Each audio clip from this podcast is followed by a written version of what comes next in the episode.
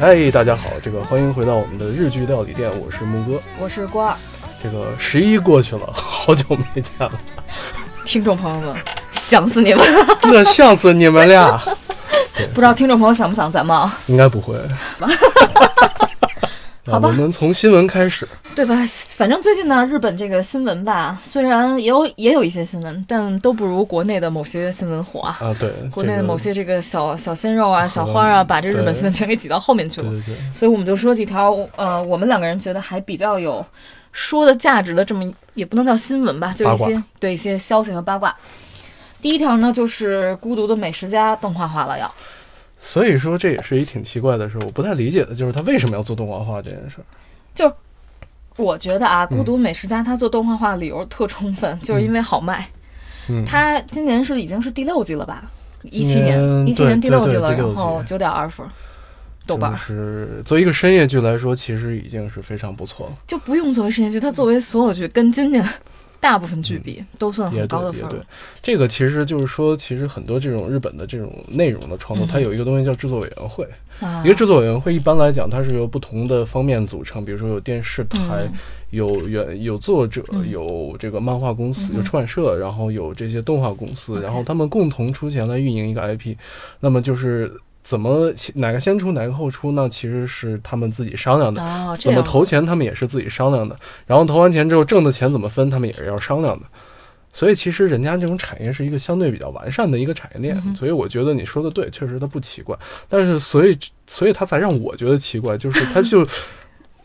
我本来以为嗯它是一个，就是怎么讲呢，就是稍微有点追求的一个，结果现在可好，没有，也不是说赚钱不对了，就是说我希我觉得希望动他凭借动画化，或者说他作为一个深夜剧，嗯它作为一个比较相对不那么大众的漫画，他通过这种动画化或者剧场版也好，他能够扩大他的影响力。我觉得能让更多的人看到好作品，是一件好事儿。第二个问题，第二个呃第二个八卦嗯就是说的是，也不能叫八卦，这算是一个新新剧放送吧。嗯，木村拓哉和长泽雅美这这两个人大家都听得超熟悉，但是他们两个第一次在荧屏上合作，嗯，而且演的是一个非常非常有名的小说，是东野圭吾的《假面饭店》。吼吼吼，嗯、书呢蛮蛮烂的，说实话，因为我对东野老师不是那么不是那么粉。完了，你死定了！怎么了？完了，不是你已经死过好几次了。已经不怕再被扎刀了，但就是还蛮期待的。虽然现在木村拓哉，当年木村拓哉是演一部红一部，现在好像是演一部部杂演一部 现在正在演一部杂一部。是第三条，第三条是个八卦，啊，户田惠梨香嗯和程天绫交往了。对，这个这俩人是谁呢？户田惠梨香和程天绫共同出演了这一季的《Cold Blue》紧急救命这个第三季。这个户田惠梨香饰演的飞身美帆子医生和这个程天绫饰演的那个叫什么来着？想不起来，不重要那个哥小配角 对，根本不重要。对然后他其实程天宁那个是一个他的角色是一个新进的一个实习医生然后呢，但是很不幸接受指导的并不是他，接受户田惠梨香指导的并不是他，所以他们两个人是怎么在一起的呢？这个是一个谜。总之在剧组里嘛，结缘就是这个事情剧组真的剧组里这种事很容易擦出 火花，对不对？好了，说到你的女神新垣结衣，新垣结衣呢，最近她上了一个节目，然后她公布了她的择偶标准。嗯第一呢，特别简单，第一呢温柔，第二呢是喜欢他。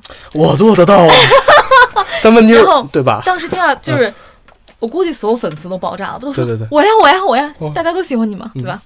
但其实这就跟没有标准这是是燃并卵，没有意义。就是说，或者说他可能自己也没想明白 这么 回事，因为毕竟说实话，作为一个女演员，你从十四岁、十三岁出道，你到现在，你其实你想谈恋爱，你都没没有机会。没错。而且她这么红，就每年虽然戏不好，但是接了就是从来戏不断的这种，应该连谈恋爱的档期都没有。对，而且关键的是，作为一个粉丝，我那天我想了一下这个问嗯题：如果我喜欢他，我究竟喜欢的是他这个人，还是他的那些角色，还只是他站在那儿的样子？嗯，这个东西是有区别的。没错你要喜欢他的是这个人的话，那你是可以跟他，走对，你是要祝福他的。就是我总觉得，就是偶像谈恋爱、结婚、生孩子这件事儿，嗯我觉得这是天经地义的事儿。对，他们有权利这样做，我们做粉丝的就只有祝福这一件事儿而已。我们只有权利做这一件事儿而已。你去谩骂，你去责怪，你是想说这个人为什么不是我？其实怎么可能是你呢就？关键，你看到的应该是你自己 给自己创造的那个幻想。啊，然后呢，好了，我们说完这个，再说一件不是特别悲哀的事情。嗯呃，这周五在杭州呢有中岛美嘉的演唱会。哎呀，中岛美嘉大家都知道吧，就是嗯以唱丧歌著名。曾经我呃，他不是有一首歌叫《我曾经也想一了也想过一一了百了》这个歌，然后呢，我当时想一首歌啊能带给大家多少影响呢？然后我朋友就发给我，我跟你说真的就是，你高兴的时候，你不高兴的时候不要听，高兴的时候听了容易想死。就一听就是嗯高高兴兴去死，就你不是，就是你一听那个前奏就说啊不听了不听了，就是人生好艰难。嗯这是他失聪的时候做出来的，天哪，所以就就嗯很困难。但是现在他已经恢复了嘛，嗯，所以我我还蛮期待他演唱会是是，我觉得中岛美嘉这种级别人能到能到国内来开演唱会，就本身已经是个奇迹超给。面子好吗？太给面子了，真的是。中岛美嘉呢，我感觉他的确实，你从他的歌里面你能听到很多不一样的东西。对，这是他自己，他把自己的生活的这种经历融进去，我觉得这是一个创作者一个特别好的一个能力。他属于思考型的创作者，对对对对对，所以咱们先是事先回顾一下去呃去年的和今年上半年的，还是说咱们先回顾一下吧。好吧回顾一下吧。我是觉得吧，就是为什么要推新番呢？嗯因为想给大家带来一点希望，因为今年的夏日夏日档真的是乏善可陈，真的是乏善对，真的是没有什么新鲜的东西，对应该是这么说。对，像之前去年的这这些时候，其实都有很多非常有趣的剧但今年说实话，真的是你别说整个夏季档，整个一年，对，算一算，基本基本就是上八分的都很少。对对对，这个是一个，你也看到，就是我们的同行们在大洋彼岸的同行们也陷入了这个低 创作的低潮期，因为确实。我觉得这个东西是跟你的这个社会状况、经济状况都有关系你可能就是没有钱去去打磨剧本，但你又得播东西，那可能你或多或少质量会受点影响吧。我也不知道，就感觉忽然啊，日本的动漫和这个电视嗯行业、一下就好像到了一个这个低谷的时期因为我我感觉是他们现在制作成本越来越低，啊。就是他们包括比如说也之前也听到消息，就动漫画师他们的工资其实越来越捉急。怪不得，就是嗯前两天我刚看了一个那个 B 站吐槽嘛，就是说那个优酷花了好几个亿做了一部动画片叫《适龄演武》，是国漫。啊、当然了，一上来第一句话就是你就能知道他为什么会被吐槽。嗯第一句话说，呃，她是周瑜，来自三国，是一个呃是女孩儿，然后她是一个英灵，跟哦 Fate 一下就完全撞了，也是召唤英灵啊，然后。这不就是抄的 Fate 吗？然后这第一点就被人吐槽，然后第二点是他们外包把所有东西都外包给日本了。外包给日本，这也就是所有的，就是最近所有国漫嗯，为什么口碑都不好的原因，就是因为基本都包给日本了。你这话可得罪人啊！没有我我在说，因为好多导演很无奈，嗯咱们没有人家的那种技术吧，可是你包给人家，咱们的主动话语权就完全消失了。对对对，而且你有，因为我在工作中会接触一些日本的项目，嗯就是你会发现有很多是语言的问题，你沟通不了。我让他改这儿，然后呢，改那儿，他就你其关实你都键就是说都说不通。就是即便即便你语言通，嗯他也不可能完全按你的想法去改，对对对对对这是日本人哎，对对对对对，而且他们不会把自己真的好东西拿给你拿出，来，对，毕竟这是他们顶梁柱的东西。如果把这个告诉你就是核心技术，那咱们做的肯定比他们棒。对，确实是，因为咱们的像《一人之下》嗯，什么这种这种片儿，真的剧情那么好，漫画那么好，然后为什么最后动画成那样？就是被日本给毁了，可以说是确实是，啊。所以咱们回归正题，嗯我们盘点一下今年的所谓今年的好番，嗯还有我我还整理一些就是声名大噪但是口碑一般的。嗯嗯嗯嗯嗯呃，第一个呢，夏季番有个毛毯猫，啊，吉濑美智子，对，吉濑美智子和西岛秀俊嗯，这个名字经常被大家读成西岛俊秀。对吉濑美智子我还是很喜欢她，因为她老演配角啊。对，就是，但是就是因为大长腿、大高个儿，然后呢又，尤其是他穿白大褂儿特别好看，他演的医生都特别棒。他这里面嗯其实也是、也算是啊，因为首先是个呃那个西岛秀俊呢，他演了一个就是亡妻留了七只猫，对对对。然后他跟他的青梅竹马一起给猫找新家呀，这种故事。嗯其实说白了呢，叫云溪猫片儿一点不为过，但除了猫。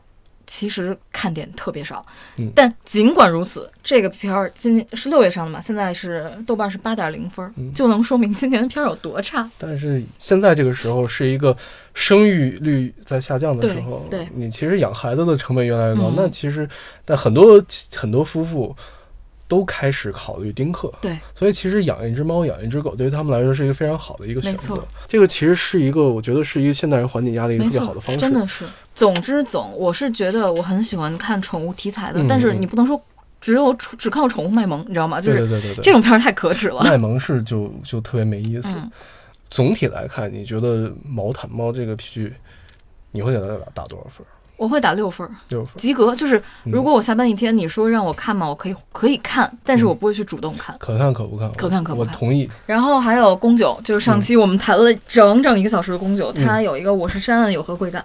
嗯我当时看了以后，第一想的是，哎，我是版本有何贵干。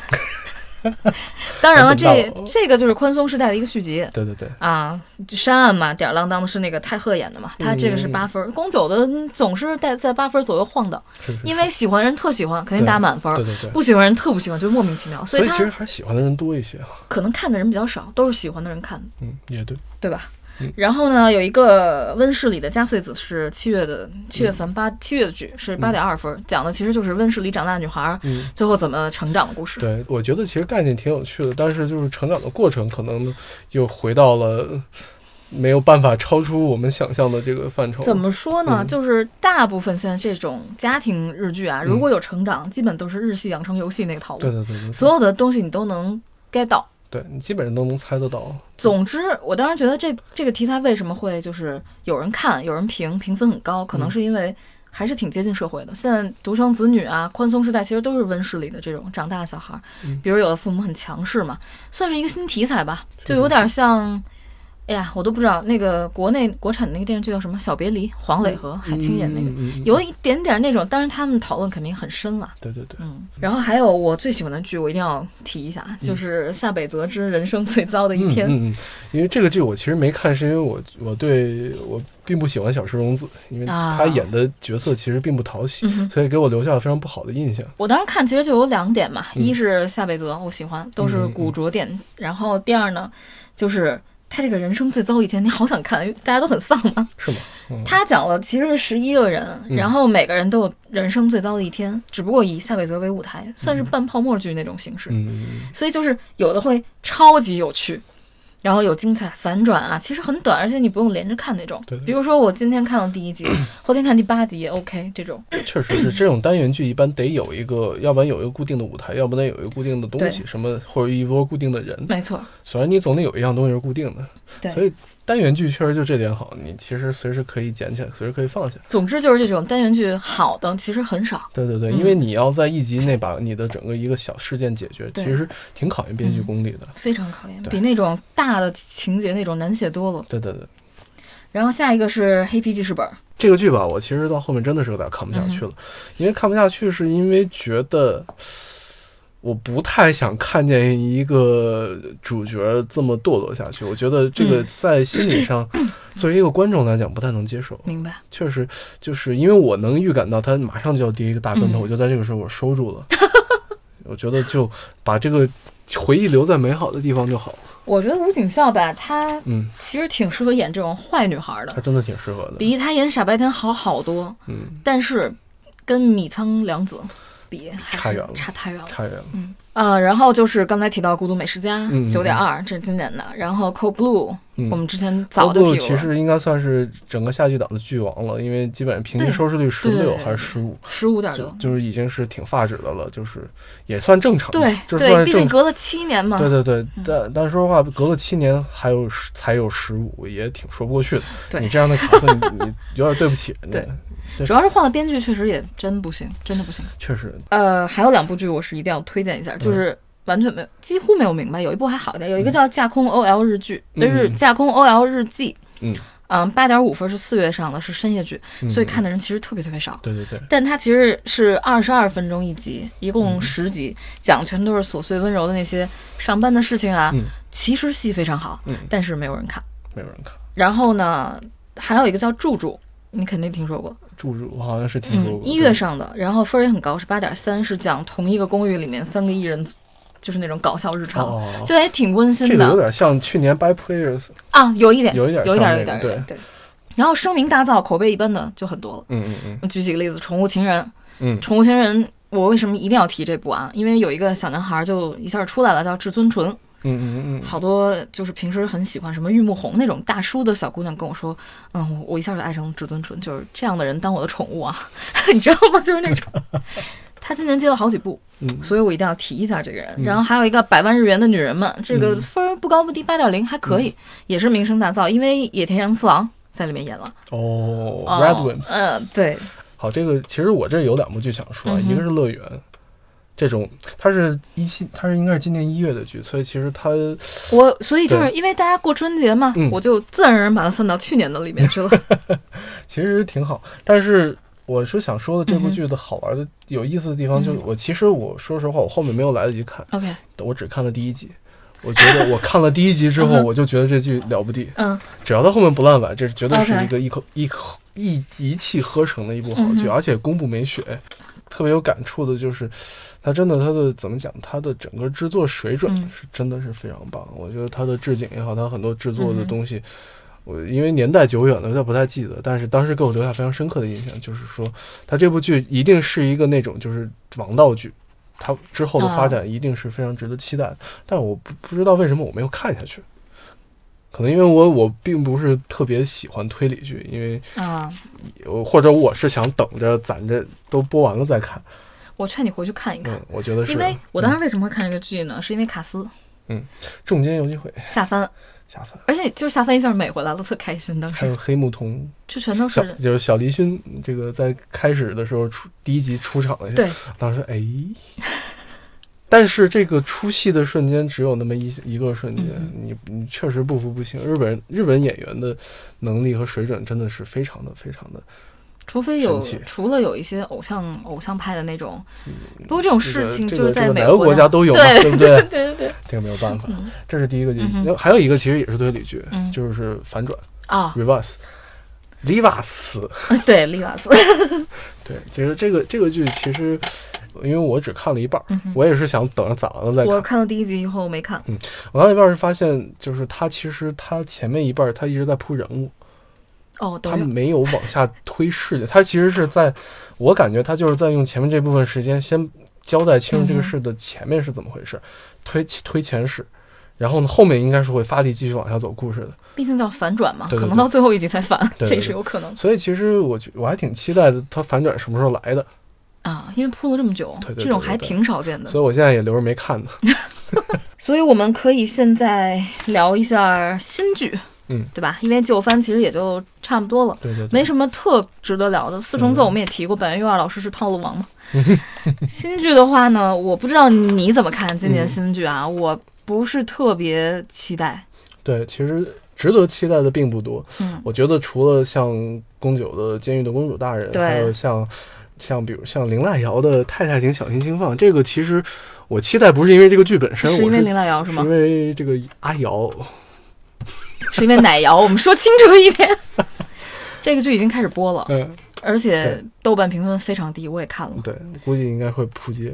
那我们就从，呃，从星期一开始说起吧。嗯嗯嗯，星期一是月月曜日，对吧？对，月曜日的这个世界不是很好笑嘛？是月九。月九，这什么呀？这是，而且其实这个题材跟我们离得比较远，就是因为是因为他讲日本的政治制度，而且是基层的政治制度，对，讲议员议议员选，举，不是，他是讲的是市市是市议员选举，好像是对，市议员选举。这个就。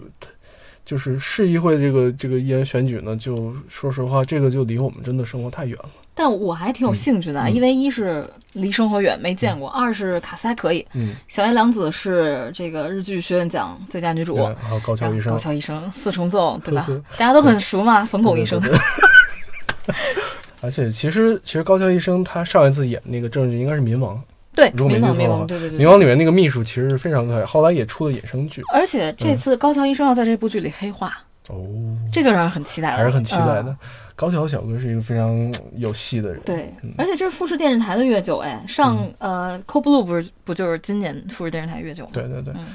啊，然后火曜日九点啊，就是嗯星期二的九点。二，九点，明日的约定是关西电视台的。怎么说呢，也是也挺多这种题材，就是侦探加校园霸凌嘛。对对对。他是一个井上真央演的是那个学生咨询师嘛。对对对，学学校霸凌这个题材在日本还挺普遍的，对对对不知道是因为政府重视，还是因为这种事情真的很多。但是你看这部戏有一个特别有意思的事嗯儿，就是中间游击会已经可以演孩儿他妈了，没错，高中生的妈呀，这是。没错。今年秋季番就秋季剧可以看得出来，大部分年轻咱们以咱们觉得就是咱们这一代的女演员嗯 都去演妈了，就是三十岁人妻呀、嗯妈妈呀之类这种三四十的嗯，家庭主妇确实是对，都也到年龄了吧对，也算是一个自我挑战，从演少女，对然后一下跳到演这个，还是挺大挑战的。对，是一个很大的挑战。如果以后演完这个还能再演回少女，那就很棒了。对，其实你看，说实话，像孙俪这种能十几岁演到四十几岁，啊也算是怎么说呢？我们且不评价好坏，我觉得这份勇气就值得称。她演的挺好的，嗯但就是机械套路比较比较紧东这个这个没办法，啊。然后就是伙食，嗯星期三的十点由我们 TBS 推出的《监狱的公主大人》，你听这个名字就很想。嗯，当然，我可能想多了啊！我听到嗯《监狱的公主大人》，想到的是可能是监狱里的百合片儿 我其实想到的是亲切的金子，啊。但是其实其实复仇这个题我们想的都比较奇怪，你想啊，这个、嗯这个为什么会大家会这么关注？首先，嗯宫九宫九，又来了，然后对小泉今日子、嗯。满岛光、嗯，下帆、菅野美穗，全都是这个实实力实力派的。女。演员，然后呢，只有一个男的，一是古有介。嗯，我觉得更多的其实就像之前也说过，其实宫九他沿袭他一贯风格就没错。好，我们也不用在乎说这个故事怎么样，是是因为可能大批看到这个嗯。实力女演员聚在一个剧里，这是第一回，然后他们也都是实力派的，嗯。然后看了那个他们的剧情，就是嗯你要复仇啊，你肯定不是完全的好人，是恶女，就这几个人演恶女很有意思，尤其夏对对帆这种小白花，你知道吗？对对对。就很想看。光妹是一直演比较复杂的角色。光妹是一直很复杂，嗯。对，然后周三，周三是水，周三是水。九点档是相棒第十六季，相棒是2000年。两千年开始播的，2000十年七年了，这是一件很恐怖的事儿，对，对，这是一件非常恐怖的事儿。超级恐怖，他的就他的他的相棒在日语里挨包是那个嗯搭档档的意思，就咱们两个。就是其实最自其实这个词儿最早是说是抬轿子的两个人，，OK。他这是你任何一个人不行了啊，就完蛋，所以他其实是一种就是互相有互相有责任，就是互相明白的，保护、嗯。互相支持的那样的一个角色。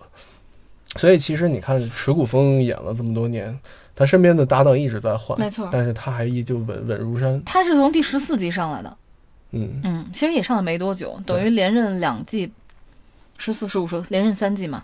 之前一直就是这个这个角色也一直在换人。对，现在这季是水谷丰搭反町隆史，里面有一个八卦啊，就是成功成功宽贵，成功宽贵你知道吧？嗯就是他不是演的那个贾飞响嘛，嗯，但是现在成功宽贵因为吸毒就被人。诬告被人陷害这个事情嗯要退演艺圈了，不知道他这季还会不会来？因为这个角色还蛮重要的。对，这个是一个点。然后第二点就是相棒为什么会播了这么多集啊？其实我记得我看了一下，因为相棒我没有太怎么，因为嗯十六季都看完不太可能。说实话，能够追相棒，能够认可它价值的，我觉得那都不是一般的粉丝，那是 那是咱们都得跪舔的那种对老老资格的日剧了。我的感觉是因为我看到一些说法，比如说他每一季的导、嗯。每一集的导演和编剧都不一样，哦，他的创作其实是比较分散的。嗯他的创作分散其实能保证，又能保证量，又能保证他风格的这种多样化。其实我记得好像也看到过有的粉丝总结，就是说我就是哪个编剧的，呃，哪个编剧写的故事和哪个导演写的故事，他会把他这个集数都列出来。哦，他们的风格其实都是不一样的，而且但是又有迹可循的，就是真正有资深的那种迷，你应该能说出几个编剧的名字的，然后以及他们写了哪几部。所以其实相棒还有一个特点，就是它其实也是它在推理之外，它有一种社会性，它也反映很多社会当下，因为它跨了这么多年头，他一直在讨论当下的这个时代的时变化代。很大，这是一个非常有意思待会儿会说到另一个长寿剧，它所反映当下的方法不太一样。没错，对没错，但是这个其实也是，就是相望里面他会讲很多，比如说这个体系内的腐败，嗯包括体系内的这种分歧、这种互相的争夺，就包括这个主角本身，水谷丰演了这么多年，山下佑京这个人，嗯他本身也是一个非常有魅力的人。没错，真的，你会觉得虽然在他很不得志，他一直都很不得志，嗯但是你看他的这种思考的方法，看这看待这个世界的方法，我觉得是特别特别有意思的。而且包括嗯我觉得，如果就是新粉儿入不了这坑呢，我觉得有可以去看看两千年那个，然后再看看一七年的这个，对比一下，包括刑侦手段可能都完全变了。对对对对对对。嗯，所以其实包括其实几个剧场版，其实效果也反响四个也还可嗯四四个对都，还反响也还可以，嗯对。所以这个我觉得相棒这个这个能够能够追这部剧的嗯我们这些神人们，你们的好日子又来了。对，希望你们也可以告诉告诉我们这个剧，给我们讲给教这这这给我们那个分享一下这个剧到底它的好的地方在哪，我们也很好奇。然后后面的就是水石，嗯水石是太太请小心轻放。对，刚开始听到这个剧还蛮蛮想看的，因为嗯这个名字起的很 UC，UC 嗯，UC，浏览器。今年好像 秋季番那个那个名字起的都特奇怪。对。但是我看了一下，特别失望。虽然有林濑遥、广末凉子和西岛秀俊，嗯他讲的是什么呢？就是，呃，人妻主妇戏背后每个人都有隐情烦恼啊，有家暴啊，嗯嗯嗯有无聊的时候啊。然后这个林濑遥演的角色呢，就会去给他们调节。嗯但你总感觉有点让你想到什么？想到那个《绝望主妇》，就是虽然呃有很多人会冲着广末凉子和林濑遥去看，我也是冲着他们俩去看的，嗯但就是很很失望啊，就想怎么他们现在都开始接这种剧了呢？嗯，也说明其实换句话说，就是好剧真的是没人写了，就是写写不出好剧来了。然后星期三、星期四、星期四是呃木九，先说木九啊，木九就是你刚才啊不是木九也是一个长寿剧，但是不是你要提的那个大长寿剧，但这个长寿剧其实并就是也算是长寿吧，五季了，五季了。嗯，叫 Doctor X 外科医大门，达克塔 X 嗯，外科外科医大门未给知子，他一 Daimon Michiko，就是这个就 这个挺有意思的这这个剧，因为因为之前好像咱们在谈论医疗剧时候也提过，它其实是一个特别个人英雄主义的剧。米仓凉子饰演的这位这个神医大门未知子，他的口头禅是“我是不会失败的”。对，那那得，西白西奈诺的这个这个话，作为从一个医生口中讲，真是太狂妄。了。但是他真的作为一个外科医生，其实外科医生特别有魅力的一点嗯。就在这儿，他可以把这个做的特别的动人心魄，咔嚓血压没了，咔嚓心跳没了，而且而且也是一个怎么说，就是编剧炫技的过程，对这个东西很好炫的。但是就是接下来，其实你能想象它所发生的事情，应该这一季发生的事情也都差不多。但这一季好的一点啊，嗯一是呃一是内田有纪，我的有纪姐姐上来了。啊，内田有纪是真的是长得又漂亮，演技对又好。对对，呃，然后加入两个宽松世代的演员，就像咱们这边说所所谓小鲜、小鲜肉吧，一个是嗯满岛光的男朋友永山炫斗，嗯，然后还有一个是野村周平。野村周平，对，这这这剧里面基本没几个正常人，对对对，全都大家他他追求的就是这种。就是这里面的人物其实都特别扁平嗯标签化，但是你从中你就看着就特别省事儿，比较过瘾吧。对，你就看着他大长大长腿在那走就行了，你就知道他在干什么。反正这季换了个女院长嘛，因为那天有纪来了嘛。嗯嗯，总之还是有点新东西吧。嗯，嗯，然后就是牧石科搜研之女第十七季，现是目前为止日本最长寿的剧。它这么有名啊，就时间这么长，我竟然没有看过。呃，《科搜研之女》十七季，它是自一九九九年开始 Oh My God，但是它这个剧就是很多人说，我也听到就是有人说，就是它之所以能坚能够活这么长时间，是因为它的推理和他他有一种他的风格特别的专业，特别的严谨，啊，特别专业。他就说他所谓他定位这个科搜研之女，嗯就是其实她是一个科学家，OK，她不是一个侦探嗯。他不需要去考虑这个事件的过程，他他对那些事情可能没什么兴趣，他用的全都是这个当今世上最尖端、最高科技的啊这种刑侦手段来帮你解决问题。其实大家看的是这个，看的是手段。对看的是方法的变化，这个我觉得是一直会有新的东西出来。呃，然后还有一个牧师。嗯是刑事公审富士电视台的，嗯嗯嗯，嗯，浅野忠信加神木隆之介漫改，这个就是一个非常标准的，就是颓废大叔不按常理出牌的颓废刑警大叔，加一个新来的优等生优等生，就老少配，我觉得是老套路。当然，这两个演员蛮值得一看的，对对对但我估计还就是那些事儿，对对对。所以不是特别期待我是。觉得浅野忠信其实不管怎么说，人家就是就摆，人家就是这这这是对对前野对忠信他们好不容易请来这种，对对对，我觉得还是值非常值得一看的，就是因为之前看包括看今年戛纳推的那个《临渊而立》，嗯，其实你会发现，其实前野忠信他是一个特别收放自如的人，这个这点其实很松弛，非常吓人的嗯。一个这种能力强到让人感到发指的这样的一个演员，厉害。希望明年这个时候咱们继续聊。新新剧的时候，你会说你不会说啊，这个剧我看第一季第一集，然后没有往下看了。然后就是星期五。嗯。啊、金金石有两部，嗯。一部是 NHK 的，呃，给你这声音》，嗯，是主演内丰和麻生久美子演的。就我估计冲着主演内丰，大家都会去看吧。主。演内丰，我蛮喜欢他的这个题材的，嗯。叫朗读教师。对，读一些他反正他是一个直男的性格，但是他会读一些名家名篇在这个里面。然后金石下一部呢，就是是《产科医生红鸟二二，我觉得这个应该有很多人已经期待很久了，应该是。对吧？就总之，《产科医生红鸟二》不会砸，但你说特别好吗？估计还是老路子。啊对，肯定还是嗯老路子，因为这个东西，但是就是这个东西好像是不是换导演了？是好像土井裕是太吧，对土井裕太啊，土井裕太之前导什么来着？垫底辣妹，啊，对对对还，有四重奏，嗯 还有重本出来。这个导演还挺值导得，土井裕太是非常不错的因为一个导演，剧本好加导演好，说不定还真的能有点新对鲜，的但是就是看吧，因为其实他完全可以就是停停留在之前那个水平上再拍一季完全是有人看的，而且也不会有人说什么问说他不是，对。我觉得然后就后面就是星期六啦，星期六真蛮无聊的，有两个 NHK，一个是漫改啊，嗯。漫改的《跑女战国行》，你一听就知道是什么，对对就是小女孩穿越到这个这个战国去了，嗯。然后加上这种跑女，嗯。就是日剧跑这种热血跑、青春跑这种，一就是比较套路应该是。然后呢，下面一个更这可能蛮好看的啊，嗯。但是听名字会比较无聊，叫呃直木等与热情努力的博多人，就是 NHK 这个。但这个其实是一个年代剧了，因为它其实讲的是直木等，昭和嘛对，昭和的喜剧艺术家。这个。这个是一个大师级别的，这是一个真的是一个天才级别的喜剧大师。这个就是希望能用这样的剧能够唤起很多国民关于他的更多的回忆，让这样东西能够被人记住。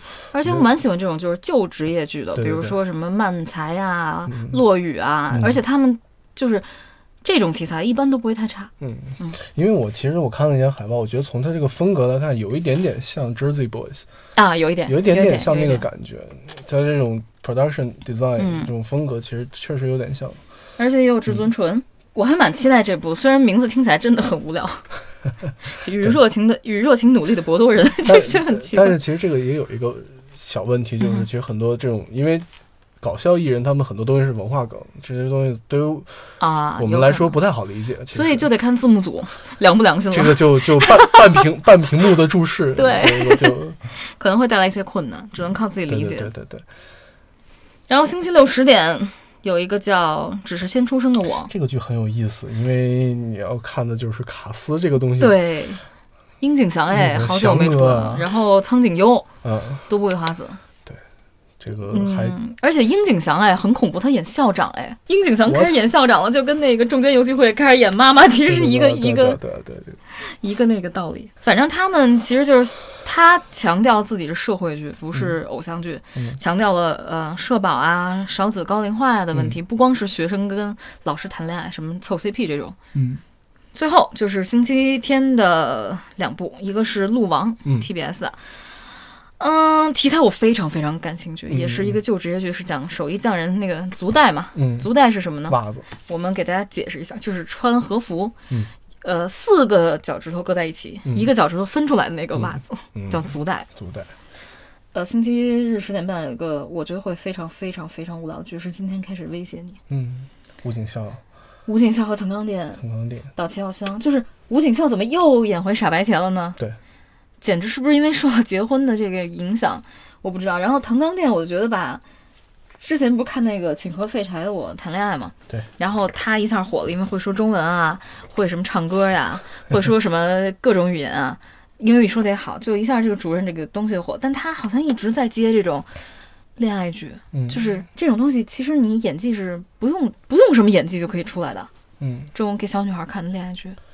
这个是应该算是黄金档的剧，对，大概就这么多。然后我们可以再再说一下深夜档，没错，深夜档就非常的有意思，今年深夜档，每年深夜档应该都是很有意思。的。每每每个深夜档都对很有意思。对对对，今年深夜档其实最值，我觉得最有看点的是濑户内海，我也我也对刚才说了，对。因为《濑户内海》这个电影我超喜欢啊，真超喜欢。嗯。呃，那个池松壮亮和菅田将辉嘛，对对对，两个，当然好多当时好多人问我说为什么这个剧叫《濑户内海》，感觉一看就是只有看了才知道以，对以为我以为是一，在濑户内海拍的，我以为是一个振兴地方经济的片子。但是对啊，但是这这俩人不是一个叫濑户濑户，一个叫内海，对，一个叫濑户小吉，一个叫内海响。但你就从名字，你就从他这个梗开始看啊，他这个设定就奠定了这个剧的基础，就是他那个调子就是这种对对对 扯淡的调子。但其实挺好，你看两个人在那坐那扯淡扯半天，对啊，然后呢最后咣一下，对，就挺有意思的。我挺喜欢濑户内海里面的几个点啊，我可以跟大家 分享一下。一个是，嗯，他提出了一个，就是今后的人生是不是不能比小时候更开心呢？这种他比较丧，其实。然后包括什么青春为什么一定要跑步流汗？为什么不能在河边虚度光阴之类这种，就是我比较喜欢的这种 丧丧文化。其实，呃，他们这个剧好多人看不下去，原因就是因为两个大男孩在路边嘴炮嘛。如果你我倒是觉得啊，真正金剧是这种。就是在当下环境中，你觉得我靠，这个剧，这个这个句子怎么这么这么戳人？这叫金句，而不是说那种口口相传，放在哪儿都能用的。然后呢，这个剧其实还有一点我想说的，也就是刚才提到的，就是为什么不能在河边虚度光阴的这个青春，其实反映了日本低欲望社会的一个一个这个特点。对，就什么叫低欲望社会？其实就是大家野心很小。也没有什么说工作里面一定要出人头地了，只想在家宅着呀，有自己的爱好啊，这种。没错，没错。但是其实我觉得很多人看不下这个片子，是因为这个片子太碎了。对，你知道为什么碎吗？是因为它原著是一四格漫画。对，对。四格漫画的话，它四四格就要讲完一个小事件。那对于这种东西来说，它最后改编完就是很碎，因为它没有一个连贯的主线。但是我觉得这也是这正是这个片子的魅力所在。我们的生活哪有那么多故事可言？就是一个一个小碎的小细节。既没有故事，也没有高潮，对，多好啊！对，我们的生活就是这样平坦。而且这个剧引出了一个新的这个概念——露天宅，就是我们坐在，呃，我们不在家宅了，我们坐在外边就坐那儿聊，叫露天宅，多可爱。然后还有一个我一定要说，这个就真的是非常神奇。嗯，你先，你你来吧，我觉得这种话题还是男男生说比较好。真的吗？你确定？呃，其实这个剧的名字叫《我出轨我骄傲》，教你如何找找小三儿。对，就是 U C 浏览器，你知道吗？就这个挺不是滋味的戏。为什么呀？说这个这个这个爱人教授这是主角。十一个情人吗？十一个情人。其实我你知道我为什么特关注这部剧，是因为呃，以前大家好奇的时候啊，都会看一些小黄片之类的，嗯有那种就是粉色系，你知道吗？嗯。就比较唯美的黄片儿，当时有一个片儿叫《缭乱的裸舞曲》，我跟你讲，就是 莫名其妙大家都滚在一起，莫名其妙滚在一起了。然后男主也是坂尾创路，跟这部剧男主一毛一样。就是我当时看到这张脸，我想，咦，这张脸好眼熟，在哪里看到过？果然坂尾创路就喜欢这种剧吗？原来如此。然后呢，这里面其实还是想提一下，这里面其中有一个情人是板野由美，我知道。所以说实话，这个离开了村子，这个大家日子其实也都不好过。对啊，你也只能接接一接这种深夜剧。关键就是重口漫改啊，李帆吧应该是。然后呢，下面一个嘛，我还蛮我还蛮期待的，叫《我的房间》，嗯，是菊池风磨主演的。然后现在卡斯也公布了一个是漫改，叫《哲学系密室喜剧》。嗯，哲学密室喜剧三个词我都很喜欢。而且它是一独。它是一个独幕剧哦，真的吗？而且它就其实就是一个，我感觉其实因为现在只毕竟只公布了一个卡斯，我也不知道，我就感觉其实有点像独角戏，因为毕竟是个密室，然后只有他一个人。但是独角戏就很有意思，那就会非常有意思。我觉得深夜剧其实这点特别好，它有很多非常有趣的形式。我我蛮喜欢一个剧叫《鹰的亲子饭》，嗯啊，是东海电视台的，嗯，是说的是都市治愈美食番。